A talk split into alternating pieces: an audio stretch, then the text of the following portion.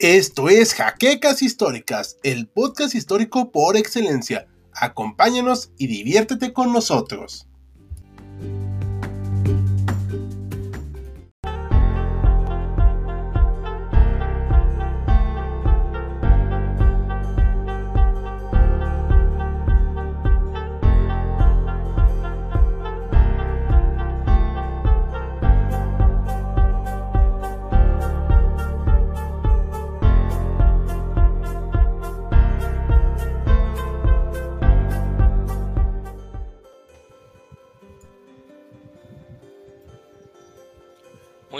Historiadores, no historiadores y audiencia que, como siempre, nos acompaña con el gusto de siempre a un en vivo más de su canal favorito de HC Historia Contemporánea. Eh, hoy tenemos un en vivo eh, bastante interesante, un en vivo que seguramente les va a gustar bastante porque, eh, spoiler, seguramente tendremos algunas diferencias y algunas opiniones encontradas que vamos a intentar de, dilucidar al final del, del, en vivo y que ojalá que ustedes también nos puedan compartir sus opiniones para que vayamos alimentándonos de ellas. Hoy vamos a hablar de Benito Juárez, personaje importante de la historia de México. Para los que eh, nos leen o nos escuchen fuera de México, vamos a dar también un poco de contexto para que tengan una idea, pero en general es un personaje que creo que en toda América Latina, salvo que nos puedan ustedes hacer el comentario también en, en, los comentarios, es bastante reconocido. ¿Y por qué lo estamos eligiendo? ¿Por qué no hicimos encuesta en esta ocasión eh, del en vivo? Porque se celebran, del 18, el 18 de julio eh, apenas que pasó, se celebran 150 años de la muerte de, este personaje y quisimos aprovechar esta coyuntura para, para hablar sobre él. Nos acompañan en este en vivo, eh, quienes ustedes ya, conocen, ya han estado en otros en vivos. Eh, está Hal con nosotros. Nos acompaña también Bruno de Gante. Más debajo de él está David Cabrera. Y por último tenemos al doctor Mariano. Y vamos Hola, a ir. Buenas eh, noches.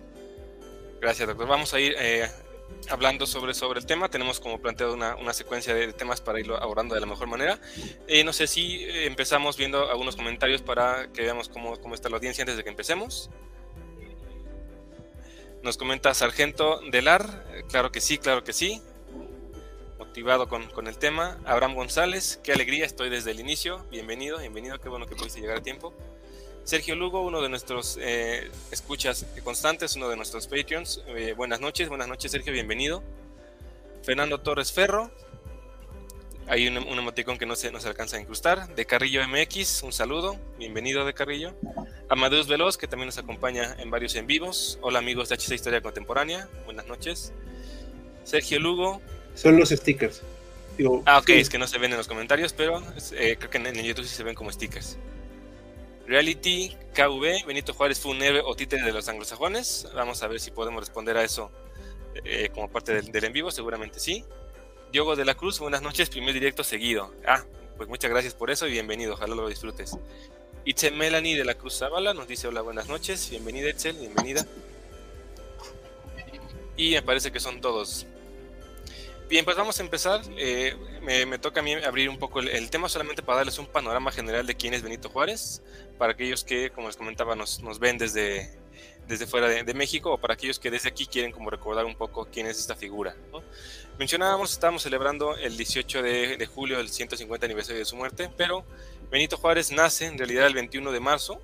Para los que eh, quieran saber por qué el 21 de marzo hay puente en nuestro país, es por el natalicio de Benito Juárez, aunque ya no lo hacemos en esta fecha, ya, lo, ya lo recorremos, es por el de Benito Juárez. Él nace en 1806 en San Pablo Guelatao, así se llamaba entonces, hoy se conoce como Guelatao de Juárez, ¿no? en honor eh, evidentemente a Benito Juárez.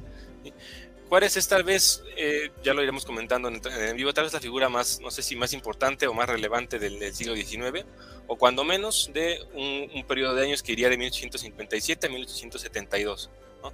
En el que de una o de otra manera Juárez ejerce el poder, lo vamos a comentar, eh, eh, él está en, estos, en este periodo de años en el poder de alguna u otra manera y es como que la figura importante eh, de este. ¿Por qué es importante en este periodo? Porque tal vez podamos arriesgarnos a decir que es en este periodo donde se termina de consolidar el Estado mexicano, ¿no? o de consolidar eh, lo que es el eh, México como país. El periodo previo tiene un, un montón de problemas de, de, guerras civiles, de golpes de Estado, de cosas que no le permiten terminar de formarse. Y tal vez uno, una opinión que quisiera tal vez como, como, como, arriesgar la bomba y que lo podamos comentar eh, con ustedes es que a partir es que después de estos años se termina de consolidar el Estado mexicano y la figura de Juárez va a ser central en este periodo nos guste o no nos guste. Eh, quisiera como, como abrir diciendo que Juárez más que ser un personaje que engloba como muchas características que son necesarias para ser un gran líder, algo que tiene Juárez es que particularmente, y me gustaría que nos quedáramos con esta imagen que está ahorita en pantalla, Juárez lo que hace es liderar a un grupo de hombres que desde sus trincheras, que son habilidosos en sus, trincheras, Juárez los lidera para darle forma a este estado del que estamos hablando. Pensadores o ideólogos como Riva Palacio, Ignacio Ramírez, Mariano Otera, políticos muy hábiles como Ignacio Comonfort, con sus asegúnes, como Sebastián Edo de Tejada, militares importantes como González Ortega, como Ignacio Zaragoza, como el propio Porfirio Díaz, que después va a llegar al, poder y le vamos a considerar como, eh, como un dictador, diplomáticos de gran abolengo como Manuel Doblado, Juan Antonio de la Fuente, Matías Romero, legisladores como Ponciano Arriaga, es decir, son, son personajes que desde su trinchera eh, lideran, digamos, en su rubro pero que son liderados de alguna manera a partir de este, de este momento, de 1857, por Benito Juárez. Juárez lo que tiene, para continuar con esta presentación que estamos haciendo de él, lo que tiene es que es un político que va madurando, no sé si, si les parezca adecuada esta observación, es un político que va madurando poco a poco. ¿no? es, Juárez no aparece en, el escenario ya como el político consumado, el político que va a liderar, liderar el país. Eh, Juárez, de hecho, empieza a hacer política eh, alrededor de 1833 en su, en su natal Guelatao como regidor de, ayuntamiento, de ahí va creciendo. Y Juárez eh, es testigo de la derrota de los, de los liberales en 1833 y los primeros años de Juárez eh, formándose como político van a ser más bien del lado de los conservadores o tal vez del lado de los moderados porque sabemos y es recomendable si, si, no si, no tenemos una noción completa de esta, tenemos por ahí un par de en vivos eh, en el que hablamos de, las de las grandes reformas que tuvo nuestro país. Y había un en vivo muy, interesante, no sé, Hal, ¿te acuerdas cómo es el, el, título que tenemos del en vivo? ¿De las cinco repúblicas? Las cinco repúblicas, ahí es muy interesante para que veamos estos cambios que, que pasamos de liberales a conservadores, regresamos a liberales, regresamos a conservadores. En el 33 los liberales de alguna manera eh, sufren una, una, derrota y son los conservadores los que le van a dar forma al Estado mexicano en los siguientes años.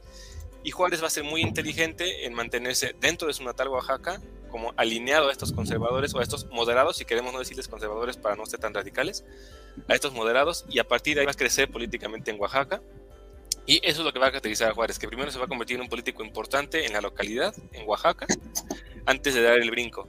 Y va a dar el brinco su primer digamos, puesto importante va a ser el senador federal, senador del Congreso, y a partir de ahí va a ser recomendado por el gobernador de Oaxaca hacia eh, Valentín Gómez Farías. Valentín Gómez Farías va a ser como el antecesor de Juárez, como el líder de los liberales antes de que Juárez tome la batuta.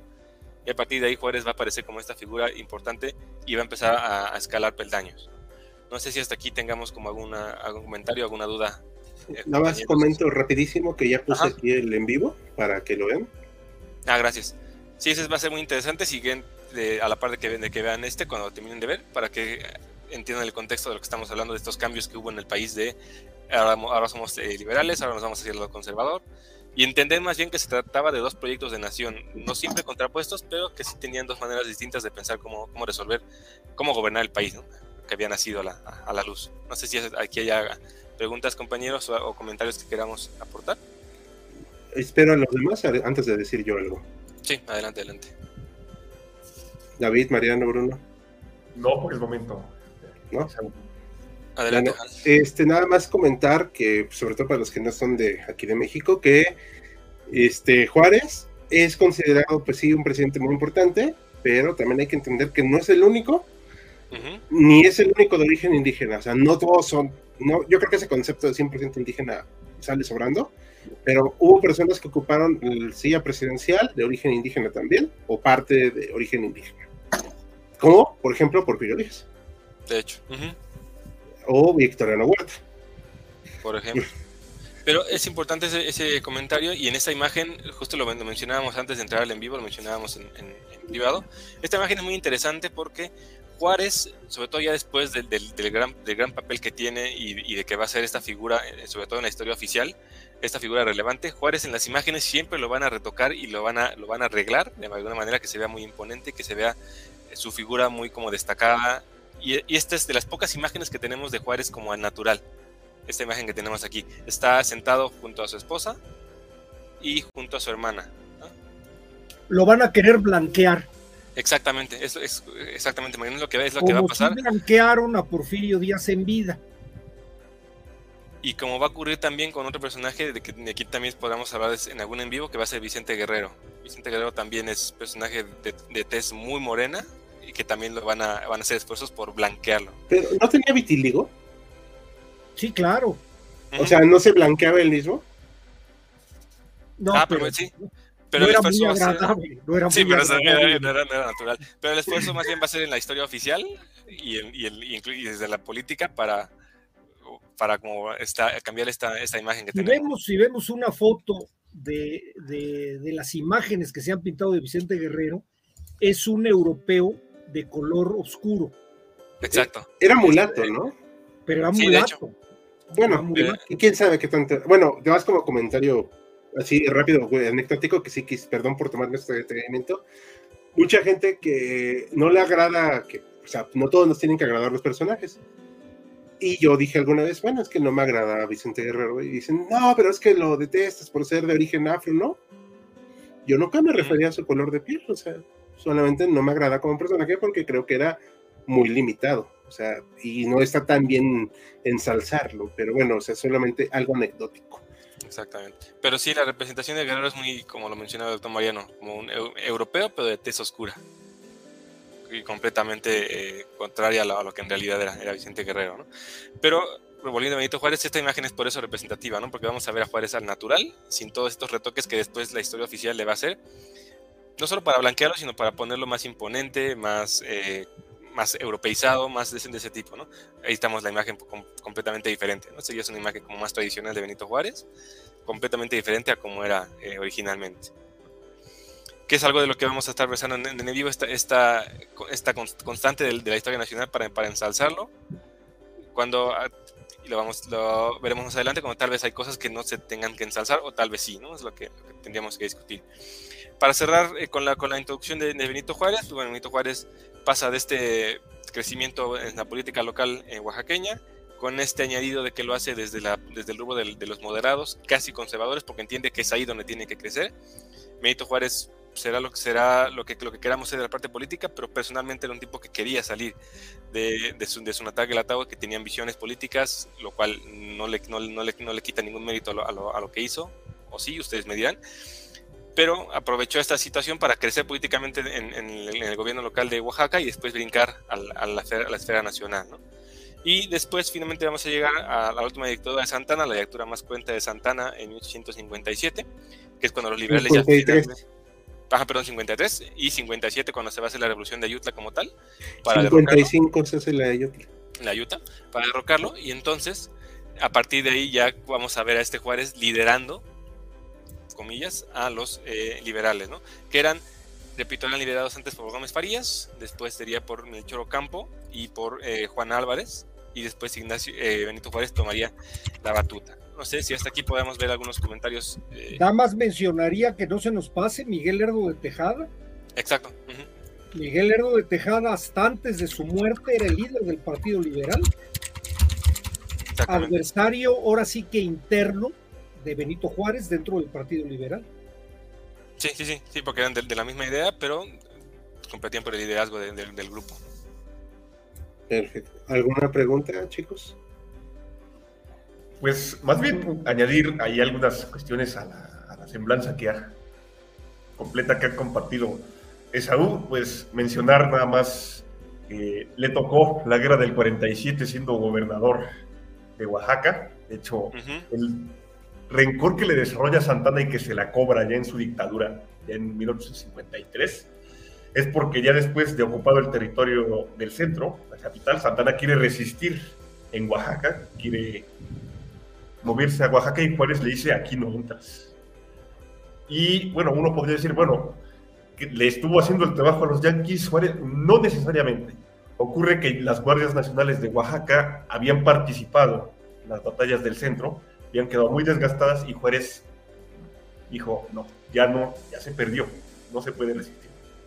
Obviamente Santana no le cayó nada en gracia y pues ya en su dictadura, pues lo exilió, lo obligó a exiliarse. Que también, que también Bruno ahí habría que decir si realmente Santana quería resistir, o era su camino para pelarse.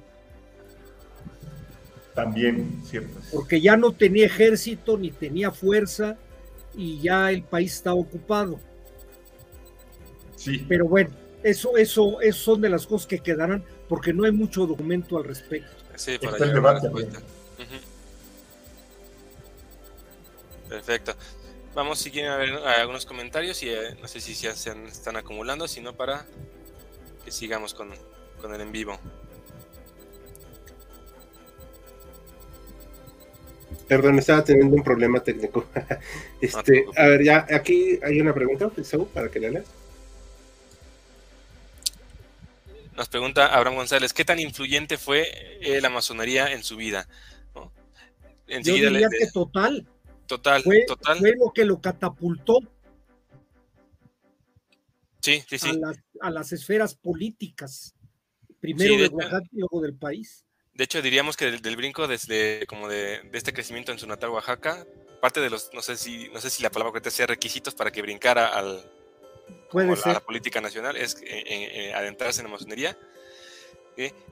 Que, no sé, ahí, ahí tú tienes una opinión como muy interesante en este respecto, que habría que como que quitarle este sesgo de pensar que por ser masón ya en automático está como, está como o sea, se le, se le, se le, atribuye, a, se le atribuye a la masonería como un sesgo de, de, de malo, de, sectario, algo así, y sabemos que no es así, y que la política en, los años, en aquellos años estaba influenciada completamente por la masonería.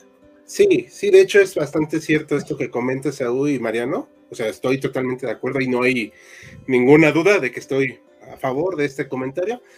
Lo que sí puedo decir es que hay que quitarnos esa idea de que masón igual a malo. ¿Sabes qué pasa? Eh, perdón, eh, eh, perdón, dame un chance que quiero una idea. Este, pero también es cierto que este, por cuestiones de trabajo atendí una conferencia que hablaron los masones y pues la verdad estaba a punto de desternillarme de risa porque decían, o sea, ellos se lo llevaron al extremo, ¿no? No, es que si los, los masones, la historia de México no hubiera existido. No, no, a ver, o sea, mano, tranquilízate. O sea, eso es demasiado arrogante y demasiado, sí, providencialista, ¿no? O sea, así como decir gracias a nosotros. O sea, hay una mala reputación que no entiendo por qué. O sea, la verdad es que yo tal vez soy muy ignorante al tema y una disculpa.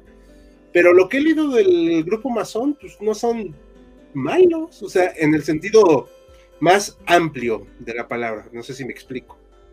Sí, sí, sí, yo quería, apuntando lo que tú dices, esa, esa mala imagen de la masonería tiene que ver porque somos un país de raigambre católica muy acendrada. Y desde que salió la masonería, la masonería tuvo dos enemigos principales, la Iglesia Católica y la aristocracia la Iglesia Católica resolvió eh, excomulgando a todos los masones y declarándolos fuera de la iglesia. Y de ahí todo lo más que le puedas decir, ¿no? El diablo con cuernos. Pero estoy de acuerdo contigo de que realmente pues, es una disciplina que les dio un gran poder, pero que también está de alguna manera sojuzgada a los dos grandes países anglosajones, que son Estados Unidos e Inglaterra, que es donde nace la masonería y donde de alguna manera van a inocular ciertos de sus principios dentro de su destino manifiesto en las diferentes logias del mundo latino, específicamente en América Latina. Exactamente. Sí, creo que por ahí iría como, como la respuesta, ¿no? Sí, por un lado quitarnos el sesgo que, viene esta parte que mencionaba muy bien el doctor Mariano de el enemigo principal de, de, la masonería, o bueno, no de ellos, pero la, iglesia los considera como la masonería su enemigo, y en un país profundamente católico en el que la, la, influencia mayor viene de la parte de la, de la iglesia, la masonería va a ser considerada de, esta manera, ¿no?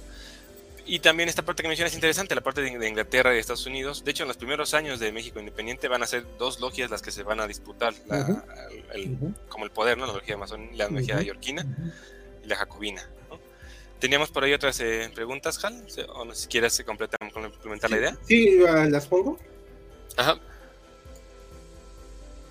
Soy venezolano, no sé mucho sobre el personaje. Dentro de su periodo de gobierno, ¿cómo fueron las relaciones con Estados Unidos? Por ahí, Bruno, tenías un este adelantado un poco en la respuesta en esa parte, ¿no? Sí, las relaciones de Juárez con... Durante su periodo de gobierno, pues digo, que sería como prácticamente estos 20, 25 años que estuvo en el poder, ¿cómo fueron las relaciones con Estados Unidos? Híjole, bueno, a ver, empieza con una relación complicada. Tenemos 1858 a Buchanan, que es demócrata en Estados Unidos. Y Buchanan en ese momento quería territorio mexicano. Quería la Baja California, quería Sonora, quería tanto como podía tomar. O sea, no estaban nada satisfechos con lo que ya se habían llevado, querían más. Juárez en ese momento estaba en la guerra civil contra los conservadores y es cuando se firma, eh, bueno, no se firma, se llega a barajar la posibilidad de un tratado, el Tratado MacLean-Ocampo. Este tratado no estipuló porque Juárez y otros liberales se opusieron, dijeron nada de cesión de territorio. queremos que Estados Unidos nos reconozca como gobierno legítimo frente a los conservadores. Si nos puede dar ayuda monetaria, a cambio, Estados Unidos va a tener derecho de tránsito por ciertas zonas, entre ellas el istmo de, Tehuantepec, a perpetuidad. O sea, pese a que no se sería territorio, tal como estaba diseñado, comprometía bastante la soberanía de México frente a Estados Unidos. Claro. Por cuestiones de suerte, en Estados Unidos no se aprueba, no, el Senado estadounidense dice, no aprobamos este tratado, el Senado mexicano dice, tampoco aprobamos este tratado, queda en nada, se, logra el reconocimiento de Estados Unidos a Juárez, se logra cierto apoyo, de hecho, ese apoyo se manifiesta con el envío de barcos a interceptar barcos que los conservadores habían contratado para bloquear Veracruz. En ese momento, ahí estaba trincherado Juárez, porque los conservadores empiezan ganando la guerra de reforma y Juárez tiene que ir a Veracruz, al puerto, ahí a resistir. Los gringos interceptan, perdón, estadounidenses interceptan estos barcos que los conservadores habían contratado y dotan de armas. A Buchanan le va a suceder un presidente muy conocido llamado Abraham Lincoln, al que le estalla la guerra civil. Abraham Lincoln, eh, abolicionista de la esclavitud, va a tener muy estrechas relaciones con Juárez. Ahora, no podemos decir que necesariamente hayan sido eh, tan estrechas porque los estadounidenses están en ese momento preocupados por su propia guerra civil. O sea, lo que más puede hacer Lincoln en ese momento, tengo entendido, es enviar un poco de armas, no demasiadas, y reconocimiento. Ah, Luego, pues. cuando matan a Lincoln, en el 65, me parece, sube su vicepresidente Johnson. La relación sigue siendo cordial. De hecho, Johnson es el que va a presionar a Napoleón III para que retire a sus tropas de México y va a haber aún más apoyo a Juárez. Digamos que, en resumen, la relación de Juárez con Estados Unidos es muy complicada al principio y más tendiente a cierta concordia, sin cercanía, pero más concordia, ya con Lincoln y con Johnson. Excelente. Y los liberales perdón, perdón, ya lo último. Los liberales adelante, adelante, que andar muy en guardia, porque si bien los republicanos no son tan favorables a la obtención de territorio de México, sí hay como ciertas, ciertos coqueteos. Creo que me parece el secretario de Estado de Lincoln, el señor Seward, llegó incluso a seguir barajando la posibilidad de comprar Baja California, ya con menos vehemencia que Buchanan. Los liberales tuvieron que andarse muy a pie juntillas, muy este, Entonces, diríamos que esa es la relación con Estados Unidos. Perfecto, una excelente respuesta. No sé si alguien aquí quiera complementar algo en esta parte. Yo, yo quisiera puntualizar por ahí dos cosas que mencionaba Bruno. Decía Bruno que la suerte nos ayudó a que no se ratificara el tratado. Eh, más que suerte, tiene que ver con que para 1858 estaba ya el problema entre el sur y el norte de Estados Unidos a punto de estallar y el tratado McLean, aunque efectivamente, como bien dicen, no regalaba ni vendía nada de territorio, pues le estaba dando la posesión a Estados Unidos de zonas estratégicas que iban a romper el equilibrio entre norte y sur, que de por sí ya estaba muy difícil. Y por eso los norteños lo rechazan. Y la otra que yo quisiera este, también puntualizar es que eh, mencionabas, Bruno, que el Senado mexicano no lo aprobó. Yo tengo entendido que sí se aprobó, pero no por el Senado, porque no había Senado en este momento. Era el Senado estadounidense. El Senado lo trata de hacer Benito Juárez precisamente en 1871 y después lo va a crear, este, ¿cómo se llama? Sebastián Lerdo de Tejada. Tengo entendido que sí se firmó por parte de México y no lo ratificaron los gringos. No estoy seguro, ¿eh?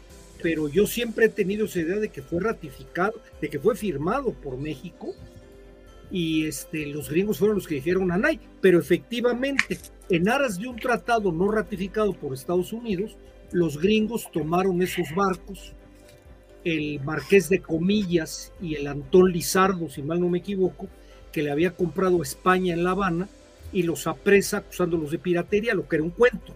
Era basándose en el tratado de MacLean Ocampo, que no se llegó a hacer, pero que con ese hecho inclinó la balanza a favor de los liberales y derrotaron a los conservadores.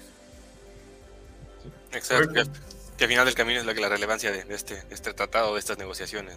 Así es, el gran, el gran efecto que tuvo fue voltear la tortilla a favor de los liberales. Exactamente. Sergio Lugo nos comenta, aparte del Tratado Maglino Campo, ¿existe algún otro tratado que comprometiera el territorio nacional? No sé si acotándolo al periodo de Juárez o, en general, no sé. Creo que en el periodo de Juárez es solamente este, ¿verdad? Que yo sepa, sí. Sí. Ahora de los anteriores, pues hubo muchos, ¿no? Exacto. es el del Tratado de Dolores Hidalgo, el, el, este, y, el, y el, Tratado de la Mesilla. El de Guadalupe Hidalgo, ¿no? el de Guadalupe Hidalgo. Guadalupe Hidalgo, ajá. Es cuando, cuando perdemos la guerra. Y el, y, el, y el otro, que es el de la Mesilla, sobre el cual se va a montar el Tratado Maclean Ocampo. Eso es cierto. En el Tratado de la Mesilla ya se hablaba de que se irían a juntar las partes para establecer partes de perpetuidad de transporte de mercancías. Claro. Pero que no se llegó, que no se llegó a concretar o la ratificación que, no se logró. Ok. Esta pregunta me parece que nos sirve muy bien para pasar a la, siguiente como fase de este, de este en vivo. Eh, nos comenta Itze Melanie de la Cruz Zavala, ¿por qué se han encargado de, de reavivar la importancia de Juárez en el país?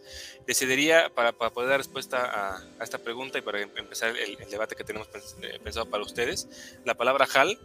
Y aunado a esta pregunta, yo le preguntaría a HAL, ¿por qué es tan problemático podemos considerarlo problemático hablar de Benito Juárez eh, en la actualidad y a lo largo de, la historiografía. ¿Por qué es tan problemático, o se ha vuelto tan problemático, más bien yo diría, hablar de este personaje? Bueno, pues son varias preguntas, así que vamos a empezar. Primero que nada, pues muchas gracias. Y gracias por acompañarnos hoy a todos los historiadores y como dicen Saúl y Maximiliano, no historiadores. Eh, pues bueno, bueno, algo que tengo que decir sinceramente. Ah, se me movió la cámara. Eh, pues bueno, a mí no me cae bien Juárez. Me cae gordo. O sea, ya estoy harto de verlo en todos lados. ¿Y por qué estoy harto de verlo en todos lados? Porque hay más de, según estaba viendo los conteos, más de 6.000 calles con su nombre. O sea, ya, debe de haber más nombres, por Dios. Y pueblos. Y, y, ciudades. Sí, ciudad y una ciudad. Sí, y una delegación. Nunca le voy a llamar. Cancún no se llama Cancún. ¿Cómo se llama? Cancún se llama Benito Juárez. Ay, no. ¿Oficialmente es el nombre de Cancún? Así es. Mira. Bueno. Hay dos ciudades entonces. Este, y aparte de la delegación, yo nunca voy a reconocer que es Ciudad de México, es Distrito Federal. Yo nunca voté por la Constitución. Entonces, la delegación Benito Juárez, calle Juárez, Parque Alameda Juárez, hemiciclo Juárez. Y el problema de estudiarlo es que, pues bueno, es muy, a la vez muy simple y a la vez muy complejo. El poder nos dice, o sea, viéndome muy estilo Foucaultiano, desde el poder nos dicen, Juárez es el mejor presidente. Según las declaraciones de este señor que está en pantalla, Andrés López, eh, una persona que vive ahí en Palacio Nacional, en el Zócalo. Un historiador, por cierto, ¿no? Sí, sí, sí, sí. Vive y trabaja ahí, por cierto. Sí, es un gran historiador de la época de como Martín Quirarte. Este, pero bueno, él, dice así, lo voy a citar, el mejor presidente de México fue Benito Juárez, el segundo Francisco y Madero, apóstol de la democracia, y el tercero Lázaro Cárdenas. Yo voy siguiendo ese ejemplo. y bueno, pues sí, digo, si me lo preguntan, pues lo siguen autoritario, en irrelevante y en terco, o sea, porque esos son los tres, y yo podría decir adjetivos, ya que me pongo de analista como él, y se idealiza como héroe, porque ahí el problema es ese, que lo vemos como héroe en automático. ¿Y por qué? Eso nos complica muchísimo estudiarlo. Aquí voy a presentarles este librito que compré hace poco, compré, una disculpa, El culto a Juárez, la construcción retórica del héroe de 1872 a 1976, de, doctora, ¿verdad? Rebeca Villalobos Álvarez, no quiero, decir doctora. Eh, fue maestra de algunos, de hecho, de aquí, me parece. Em, y pues, ella nos pisa en el libro, no leí toda profundidad, una disculpa, no tengo esa capacidad de leer así a atascarme, pero comenta que es la creación de esta figura como un héroe inmaculado y yo le puse un santo laico. ¿Por qué? Porque no lo podemos cuestionar. Está aquí en el gobierno de México y son las figuras fetiche de los gobernantes. Todos quieren parecerse a Juárez. No quise atascarlos de figuras de Juárez, pero aquí está. Hay un hemiciclo a Juárez. Desde que muere, se crea la figura de el santo cívico Juárez. O sea, la persona inmaculada aquí está coronado por la victoria, ¿no? Esto lo manda a inaugurar Porfirio Díaz, por cierto. Aquí no está vandalizado el hemiciclo, me parece. Y es una, aunque, o sea, a mí no me gusta el personaje, pero me gusta mucho cómo se ve. Es una obra clásica, sobria, pero ensalzando a Juárez por su aporte a la República y además Porfirio Díaz lo usó para, como medio legitimador, que ese también es otro problema al estudiarlo. Lo van a usar desde el poder, insisto, yo sé que oigo, me leo como mucho como Foucault, pero tengo una razón. Desde el poder se usa esta figura histórica construida de manera inmaculada, no sé si me estoy explicando, para justificar su actuar, como lo hizo este señor Andrés López, que dice, yo estoy siguiendo el ejemplo de Juárez porque yo soy juarista yo nada más que, pues, por, digo, ¿por qué? O sea, Juárez era un hombre cívico, hasta donde yo sé católico, eh, muy culto, eso, o sea, eso no me queda lugar a dudas, o sea, era una persona cultísima, pero que a su vez, pues, tenía estos rasgos autoritarios muy fuertes, pero no los podemos mencionar porque empiezan eh, los cuestionamientos así de, no, es que no puedes cuestionar a Juárez, él es el gran presidente, defendió la república, sí, pero era un ser humano. Y como tal, lo tenemos que entender. Entiendo que fue víctima de las circunstancias. Y aquí hay algunas caricaturas de la época, sobre todo por su renuencia a dejar la silla presidencial. Ya en 1871 ya estaban muchos liberales hartos de él.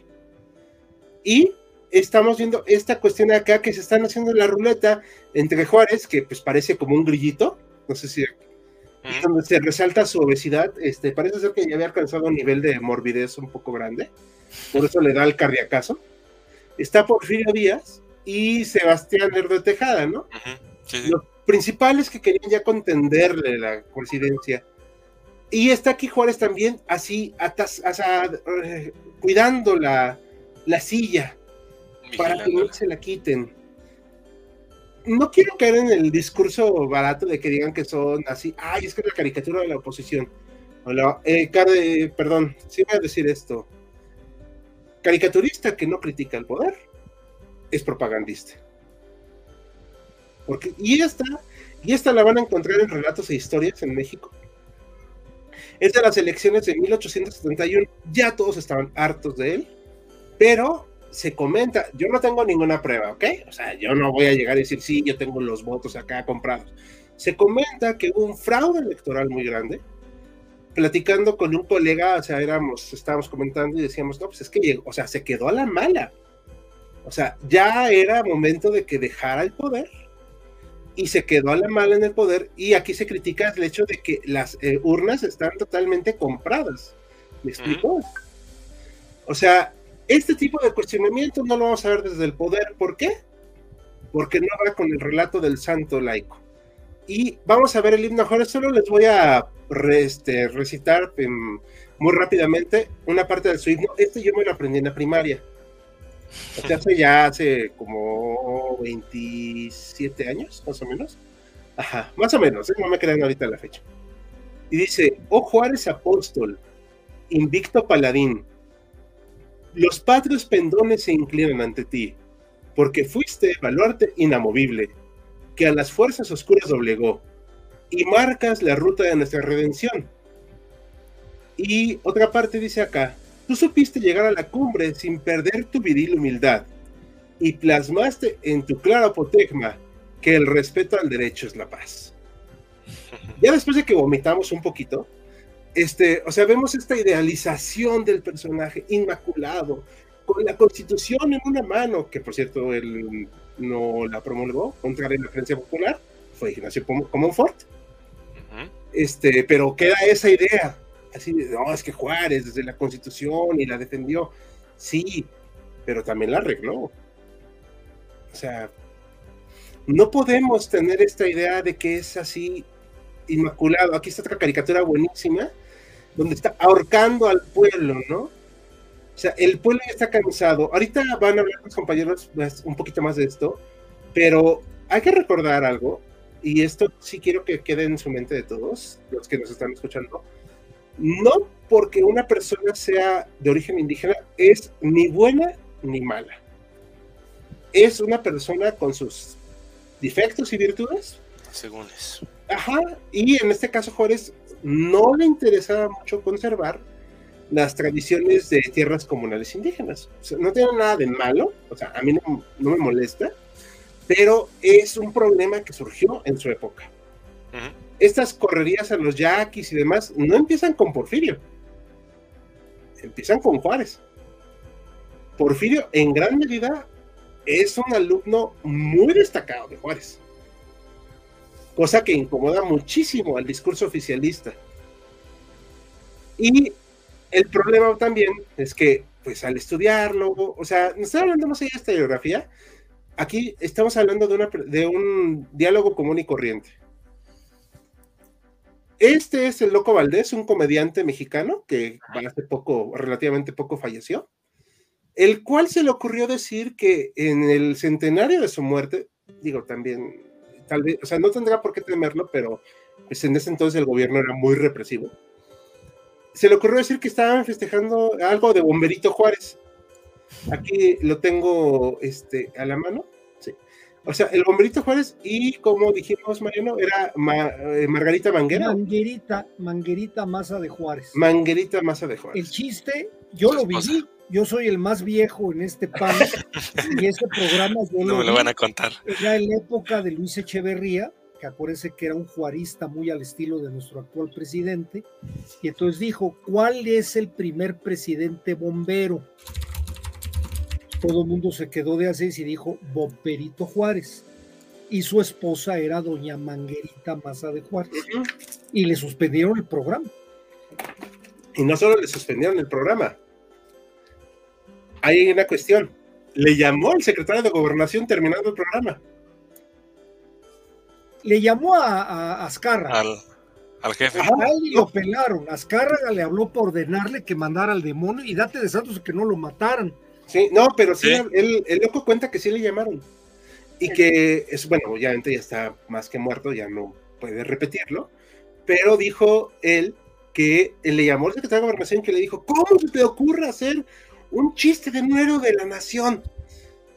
Y pues él dijo, oye, pero es que ni siquiera fue insultante, o sea, todavía me hubiera burlado de su tamaño, de su origen, ¿no? O sea, todavía uno diría, eh, órale, va. Pero no era algo ofensivo, ni siquiera, o sea, la verdad es que el loco era de una comedia muy blanca. Sí. Incluso para la época. O sea, la verdad, dicho sea de paso.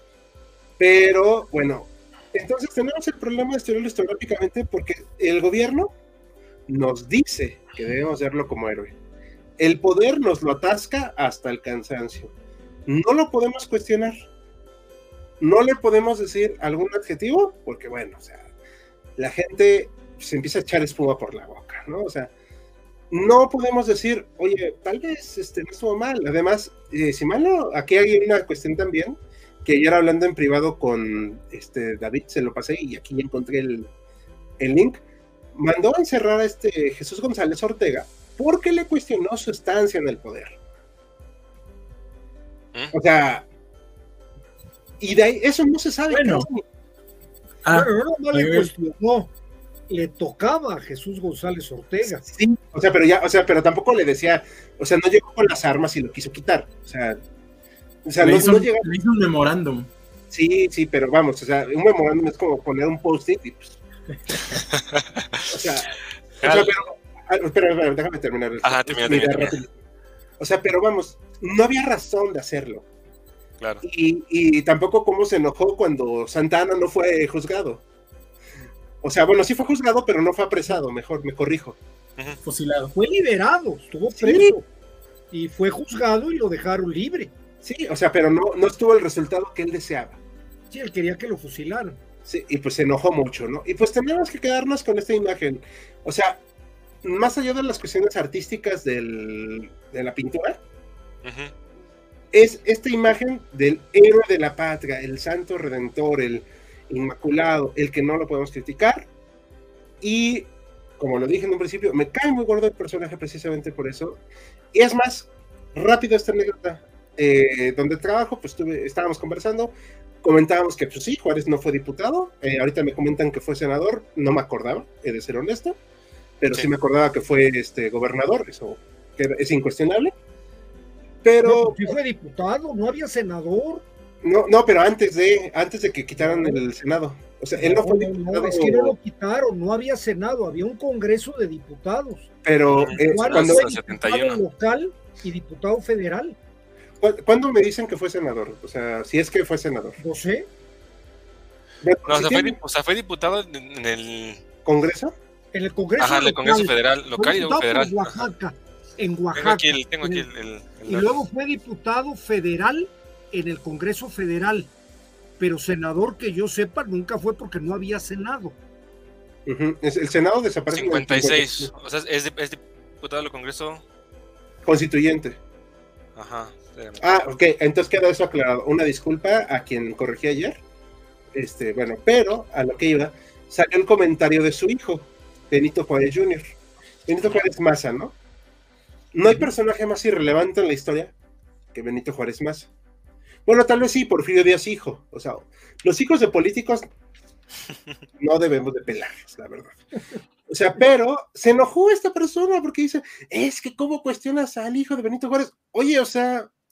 Hasta el hijo es inmaculado. Sí, no, o sea, qué horror. O sea, y sí, la verdad saqué mis peores adjetivos entre ellos diciéndole completo inútil, ¿no? O sea, porque pues la verdad es que me molesta mucho que no se le pueda cuestionar nada. O sea, es como si yo dije que aunque me caiga muy bien Porfirio, yo jamás diría que no fue dictador, o sea, lo fue. Y pa, o sea, no pasa nada. Pero eso no va a quitarme mi gusto por el personaje, pero hasta ahí llega. Pero bueno, esa es mi idea y ahora sí que lo que quieran comentar, chicos. Exacto. Antes de que podamos como eh, debatirla. Yo te haría una, pregunta, no sé si, si, la vaya a plantear bien, me, me dice si, si, está bien planteada. Si pudiéramos quitarle este sesgo desde el gobierno, que está complicado porque 6.000 calles, dos ciudades, eh, una delegación, un montón de cosas. Si, si, si este sesgo no, no existiera o, fuera menor y solamente nos quedáramos tal vez con la parte eh, del personaje, del, del, ser humano que, que, el personaje, igual, igual no tendría este, la misma relevancia para la historia nacional o cuál sería, cómo, cómo matizarías la, el personaje si no tuviera este sesgo eh, que, tanto te molesta. Eh, no, no voy a negar que fue importante, porque lo fue, o sea, también sería muy necio de mi parte, ¿no? Decir no. Pero creo que, o sea, como personaje es muy importante, si no existiera este ciego, tal vez sería más interesante leerlo. Pero al haber durado tanto tiempo en el poder y haberse escrito tanto y tanto de él, es tan difícil ya poder abordarlo de una manera más mm, interesante. Porque, por ejemplo, si mal no recuerdo, David nos pasó este, que iba a haber una conferencia en la cual se hablaba de su de, este, de su gula. era Juárez el dragón, ¿no? Creo que le pusieron. O sea, y ya que como, a mí me parece, aunque curioso, pues sí me parece como que un signo de que agotamos al personaje en algún punto.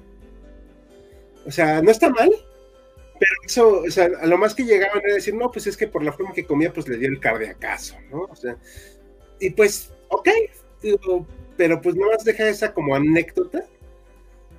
El personaje como tal, e insiste, era cultísimo, pero hay que recordar y matizar. Juárez era occidentalizado 100%, o sea, a él no le iban las cosas de Pachamama, este, agarramos a la naturaleza y nos abrazamos, ¿no? O sea, él era un hombre de ideas capitalistas, liberales de su tiempo, no es nada malo. Pero tal vez si lo abordáramos también desde ese punto de vista, que era un hombre capitalista, que era un hombre de sus ideas muy liberales, tal vez entenderíamos más por qué duró tanto el liberalismo, impuesto a la fuerza, obviamente, pero duró de 1855 con la revolución de Ayutla hasta con mis con muchos segundos, podemos decir hasta 1911 con la salida de Díaz. O sea, eso, son más de eso es más de medio, media centuria. Perfecto. No sé si en esta parte eh, Mariano, Bruno, David tengan como alguna opinión contraria o complementar en términos generales yo estoy muy, muy, de acuerdo con toda la radiografía que hace, que hace Ricardo, pero hay algo importante en la imagen que se ha construido de este Juárez, como bien dice Hal, santo civil, que es el cine. Yo me vienen a la mente dos películas, una, tres películas, una la de Paul Mooney, que es gringa, que habla de Benito Juárez, otra que es mexicana, que se llama Mexicanos al Grito de Guerra con Pedro Infante, y otra que hace, se hace en la época de Luis Echeverría con este artista, creo que es Germán Martínez de Hoyos, como Juárez. Y en los tres, Juárez es un personaje que no tiene sentimientos. Es un personaje que está por encima de las pasiones vanas. No, no, no tiene miedo, no tiene coraje, no tiene deseos, no tiene nada. Es, es un hombre, es un, es efectivamente un santo civil. Y de alguna manera, yo creo que eso lo hemos venido recibiendo. Ya hay un cambio en esta serie que yo recomiendo mucho, que se llama El vuelo del águila, que hablan de la vida de Porfirio Díaz y que lo hizo Televisa, donde te ponen a un Juárez que ama el poder, y que pelea y da palmotazos en la mesa cuando las cosas no le salen bien, que eso ya es algo maravilloso contra este Juárez etéreo. Entonces yo creo que eso también ha tenido que ver con esa deificación que tenemos de Juárez. Claro. Sí.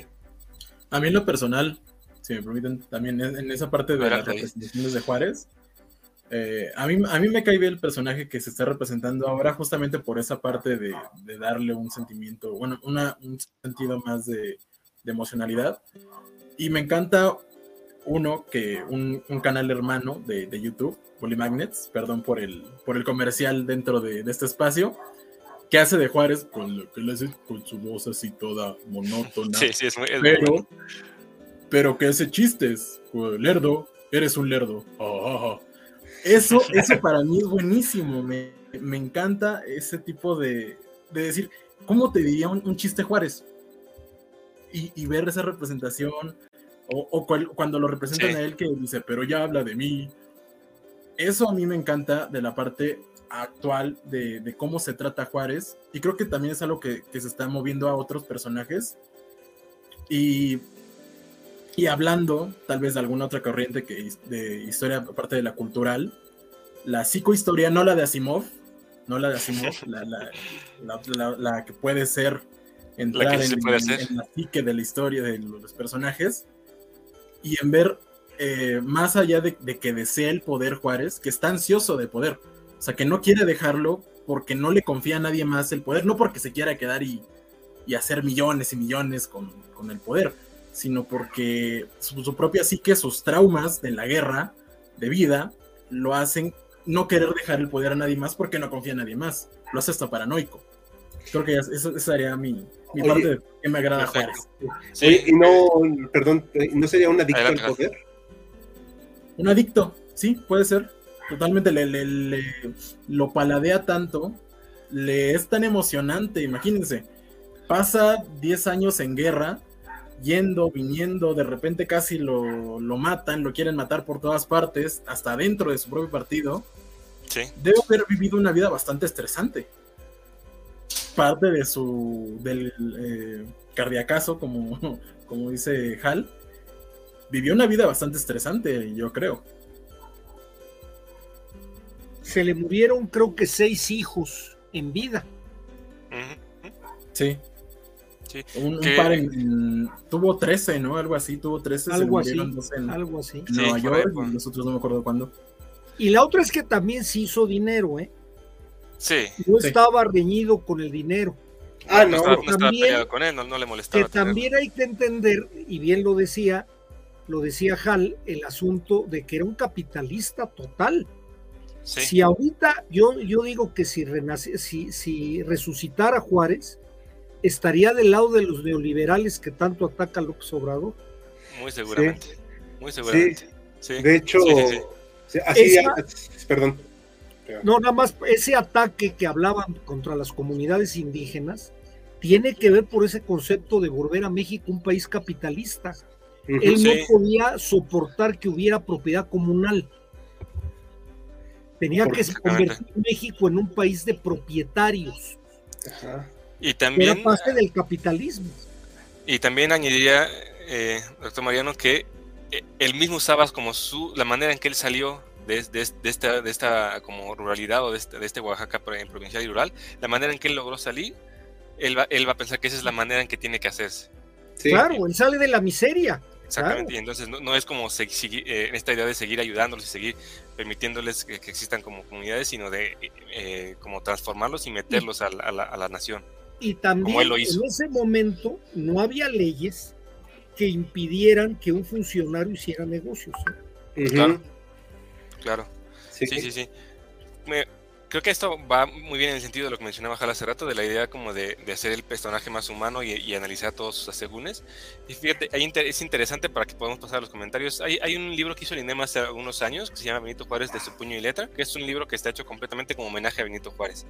Pero incluso ahí en ese libro que es un homenaje y que, y que idolatra la figura de Juárez, a la persona que, es, que hace la introducción no se, lo, no se le va a eh, decir que Benito Juárez era una persona ambiciosa del poder Incluso, incluso ahí que era un libro que tenía toda esta idea de mantener la figura eh, en columna de Juárez, ahí se menciona que la característica primordial, una de sus características primordiales es esta ambición por, por el poder, ¿no? Fue antes de este sexenio, ¿verdad? Eh, sí, sí, sí, sí. Sí, por supuesto. Es, el, es el, de Calderón, si no me equivoco. No, pues con razón. Este, eh, no tenemos nada contra don Felipe de Jesús Calderón Hinojosa, pero es otra época. Sí, sí, sí. Vamos, si quieres, para unos comentarios antes de que se nos junten, para que sigamos avanzando. Dino Crack 2009, buenas noches, mis estimados. Buenas noches, bienvenido, gracias por acompañarnos. Aquí Rafael Martínez Alarcón, historiador de primaria. Creo que se refiere al señor que vive y trabaja en, en, Palacio Nacional. Sergio Lugo, ya somos dos, Hal. Me parece eh, un personaje solamente utilizado con fines propagandísticos y dando virtudes que no tuvo, tratándole como un héroe impoluto, cosa que no fue, ¿no? Que es más o menos lo que ya comentamos ahorita en, esta última intervención. Dinocrack nos manda más, más saludos. Gracias, Dinocrack. Jan Jaimes llegando, un poquito tarde, pero aún a tiempo. Saludos, bienvenida. Dinocrack, igualmente, en mi opinión, como mexicano, Benito Juárez ha sido un personaje muy sobrevalorado por parte del gobierno, pintándolo como héroe nacional y máximo gobernante. Justo las, las palabras que, que, mencionaba Hal. Alejandro Cortés, buenas noches, acabo de llegar, bienvenido, gracias por acompañarnos como siempre. Sergio Lugo, ¿en algún momento Juárez ejerció el poder de manera realmente democrática? Esta, esta la vamos a dejar ahí pendiente, la vamos a dejar en el limbo, porque una de las intervenciones más adelante vamos a hablar precisamente de esto, del Juárez demócrata contra el Juárez tirano, si, si lo podemos decir así. Alejandro Cortés. Perfecto, lo dijimos entonces. Alejandro Cortés, el mayor legado de Juárez para México fue el peinado clásico en la primaria estaría completamente de acuerdo, no sé qué piensen ustedes. Bueno, los que no tenían, los que no nos echaban petróleo, golba o limón. Exacto. Yo siempre he tenido chayote por cabello, entonces no. No aplicaba. Tal vez, tal vez por eso de ahí viene tu, odio. Ajá. Ángel Rafael Martínez Alarcón, excelente cuestionar al personaje, este santo laico. Creo que esa es la, labor básica que tenemos que, que mantener como historiadores. ¿no? Ángel Rafael Martínez Alarcón, igualmente, no es del 2018. Exactamente, es el, ese es el, libro que mencionaba Juárez de puño y letra, y el prólogo es de Pedro Salmedón. Es un, prólogo que está hecho con toda esta idea de, ensalzar la, figura de Benito Juárez, pero incluso ahí él no omite esta parte de mencionar que es ambicioso del poder. Tal vez ya se había peleado con un taquero. Creo que fue antes de eso. Aquí, Jan Jaimes, perdón, voy a interrumpirte un momento, perdón, pero es esto, que ¿por qué, ¿cuál es la razón de ganancia o de haberlo ensalzado tanto? Wilmer se encargó de ponerse como héroe. Eh, platicábamos, creo, cuando fue mi intervención, nada más para resumirla. No, hasta donde yo sé, él no lo hizo. O sea, sí, la verdad, tampoco voy a mentir. Hasta donde yo sé, él no lo hizo, pero por eso este libro, El culto a Juárez, habla de 1872 a 1976, que desde el momento en que muere, se le encumbra, porque de ahí todos se legitiman para seguir las cosas que hace, ¿no? Es que yo lo hago como Juárez, es que Juárez lo hubiera hecho así, yo soy juarista, o sea, ¿me explico? O sea, es como seguir. La herencia y el legado. Y al final, pues hasta el día de hoy, ¿no? El señor que está ahí que este, comiéndose unas garnachas en Palacio, pues dice eso. En fin, eso es todo. Sí, diríamos que tal vez él no lo hizo, pero inmediatamente después de, su muerte, tan pronto como el siguiente gobierno, empieza con este labor de ensalzar el personaje. El primer creador del Juárez es, es eh, deificado es Porfirio Díaz. No obstante haber sido su gran enemigo, eh, lo convierte en el gran héroe, es el que crea toda esta mitificación del hemiciclo a Juárez y de cambiarle el nombre a las ciudades para que fueran a nombre de Juárez y demás. Él, él, crea, y también eso tiene que ver con, lo, decía Saúl al principio del, programa, cuando decía que eh, de alguna manera, después de Juárez, hay un concepto de nación. No que él necesariamente la haya creado, pero de alguna manera su situación histórica hizo que México hubiera nación. Y todas las naciones tenemos mitos fundacionales. Un mito fundacional, pues es por ejemplo el mismo Hidalgo. Otro mito fundacional es Cuauhtémoc, que son también de los héroes que no podemos tocar ni con el pétalo de una rosa, ¿no? de hecho. Exactamente. Pasamos eh, al, siguiente bloque. Le voy a ceder la palabra a David, que nos va a, expandir un poco este, este, panorama que tenemos de Benito Juárez, a su labor política. A Juárez lo asociamos siempre con, eh, no sé si la palabra eh, padre o por lo menos el personaje, el personaje más representativo del liberalismo. ¿Por qué, ¿Por qué, lo asociamos con este, con este liberalismo? O, o, en qué consistía el liberalismo de Benito Juárez, David? Bueno, pues sí, es un tema bastante, bastante amplio. Eh, para comenzar a hablar del liberalismo de Juárez, pues primero tenemos que comprender qué es el liberalismo, ¿no? Eh, al, referirnos al liberalismo, pues es esta idea, esta teoría política, este programa también de acción, que eh, como bien comentaron al principio del programa, surge en finales del siglo XVII, se madura entre el, el XVIII, tiene su auge en el XIX y se caracteriza como pues la mayoría lo, toma como la defensa y el reclamo de libertades. ¿Qué libertades? Pues la libertad personal, la libertad individual, la imparcialidad del gobierno eh, y la democracia. estas ideas eh, se permean ya en el siglo XIX mexicano. Dentro, dentro de estas libertades lo que se defiende, o en teoría se debería defender, es la tolerancia religiosa, la libertad de discusión, de asamblea, eh, la restricción también de las propias fuerzas de la ley, respeto a las libres, etc. Eh, también que se fortalezca una economía con propiedad privada y libertad para contratar. El, liberalismo en México, como también mencionaron, tiene dos variantes eh, prácticamente eh, conjuntas, pero que se diferencian entre los radicales o los puros y los moderados, que, y se oponen prácticamente a lo que es el conservadurismo, los centralistas. Del lado de los radicales están aquellos que tienen esta firme intención de romper con las estructuras del antiguo régimen, que continúan presentes en el gobierno eh, mexicano durante eh, gran parte del siglo XIX. Eh, Juárez está caracterizado justamente como si fuera un, liberal radical, ya en su última etapa, pero también como mencionaba al principio, no siempre fue así. Él comienza más en esta parte moderada, sus primeros acercamientos al liberalismo ocurren a finales de la década de 1820, después de la rebelión justamente de Vicente Guerrero, las elecciones de 1828, y su postura cambia, eh, se hace más radical justamente con los eventos de, de la guerra contra los Estados Unidos y eh, la dictadura de Santa Ana. ¿Por qué? Por eh, él al ver durante esta intervención norteamericana entre el 46 y el 48 que la Iglesia Católica como institución no presta esa ayuda económica al gobierno para que enfrente al invasor, tiene esta, este cambio, este switch anticlerical que es parte también de, cómo se entiende un liberalista, un, este, el liberalismo. En el periodo inmediatamente después de la, de la derrota contra los estadounidenses, estas ideas anticlericales, comienzan a, esparcirse por todo el país, bueno, entre los eh, círculos que discuten que esta concentración de la tierra en manos muertas, en las manos de la iglesia, que no tienen un beneficio para el país, debe acabar, y también su eh, intolerancia religiosa. El liberalismo de Juárez eh, puede ser complejo entenderlo. Se expresa muchas veces, eh, si pusiéramos una lista de lo que es ser liberal y fuéramos tachando o palomeando lo que sí hizo, lo que no hizo, tal vez nos veríamos en, un problema de decir algunas cosas las hizo cuando le convino, otras cosas las hizo eh, para seguir teniendo esta idea de que es un liberal.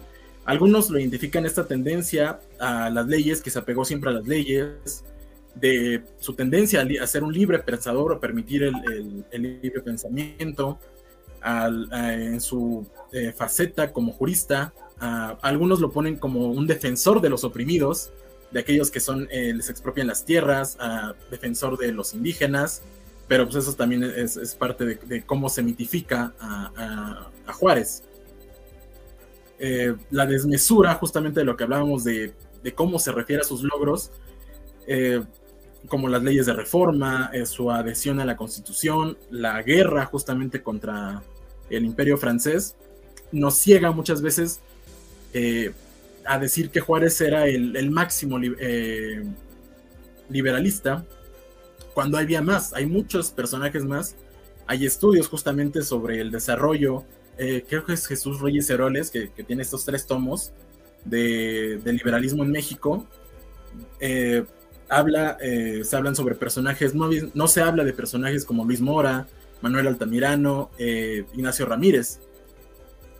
Eh, para entender también justamente por qué se asocia tanto la figura de Juárez con el liberalismo, nos tenemos que remitir a la constitución del 57, que como bien dice Hall, no la, no la proclama él, la proclama como Ford, que luego se echa para atrás y se hace el autogolpe de Estado. Y también las, en esta constitución pues vienen las, eh, las ideas sobre la eliminación del de, catolicismo como una religión oficial, eh, el establecimiento de la libertad de creencias y de la educación laica, la libertad de expresión en los medios impresos y de palabra. Eh, también Juárez se relaciona tanto con el liberalismo porque durante la intervención francesa y el imperio de Maximiliano se le ofrecen a oportunidades de que se adhiera a este régimen, este régimen monárquico, por decirse, del emperador, para que renuncie a la presidencia y se adhiera a, ellos en algún puesto.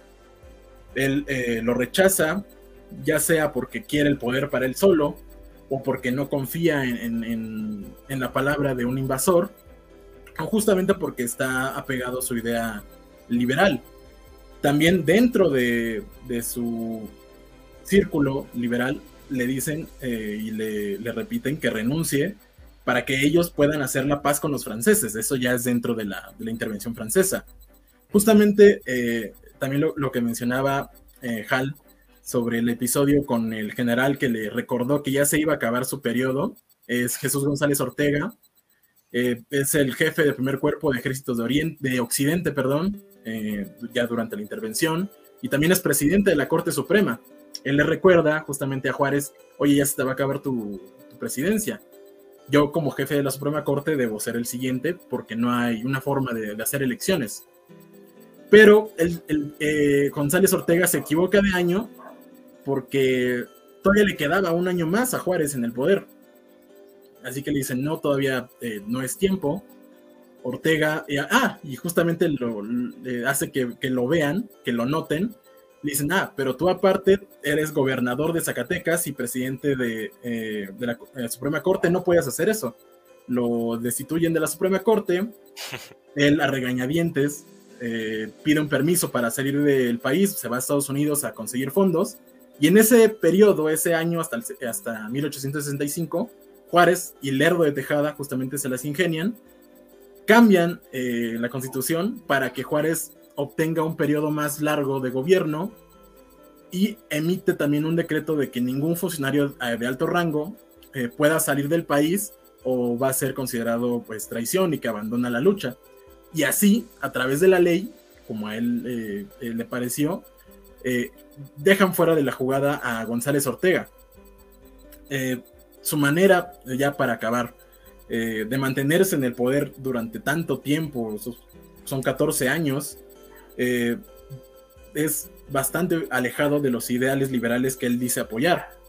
Eh, desde su primer pronunciamiento como presidente por default, que no es elegido, es como por default, en 1858, hasta su reelección en el 67 y luego en el 71, eh, pues no cede el poder, ya sea, porque, como ya dije, por su ansiedad de no confiar en, en alguien que pueda guiar más que él, por su ego tal vez, no abandona el poder hasta que muere el 18 de julio del de 1872. Y igual, algo que lo defiende bastante, yo creo, eh, tanto en historiadores como en, personajes que se quieren eh, reflejar en él, son sus logros en la constitución del 57, las leyes de reforma. La ley Juárez, que busca la eliminación de los fueros eclesiásticos, eh, la ley Lerdo, el registro civil y la libertad de cultos, son esas partes que que siguen eh, como estandartes para defender al, Juárez liberal, a, pesar de todas estas eh, prácticas eh, antiliberales, justamente que con las que se forjó el camino a esos 14 años de, poder de Juárez. Sería esta parte de mi participación. Perfecto, David. Yo te preguntaría ahí, ¿Cuál sería, a tu consideración, el rol de Benito Juárez en torno a este liberalismo? ¿Sería el líder de los liberalistas? ¿Sería el que los regula? ¿El que no sé si, incluso los acomoda para beneficiarle? Porque creo que va por ahí un poco la, intervención, que los acomoda para que la terminen beneficiando y pueda postergarse en el poder. ¿O qué, rol le, darías tú a Benito Juárez en torno a, lo que él hizo en el liberalismo?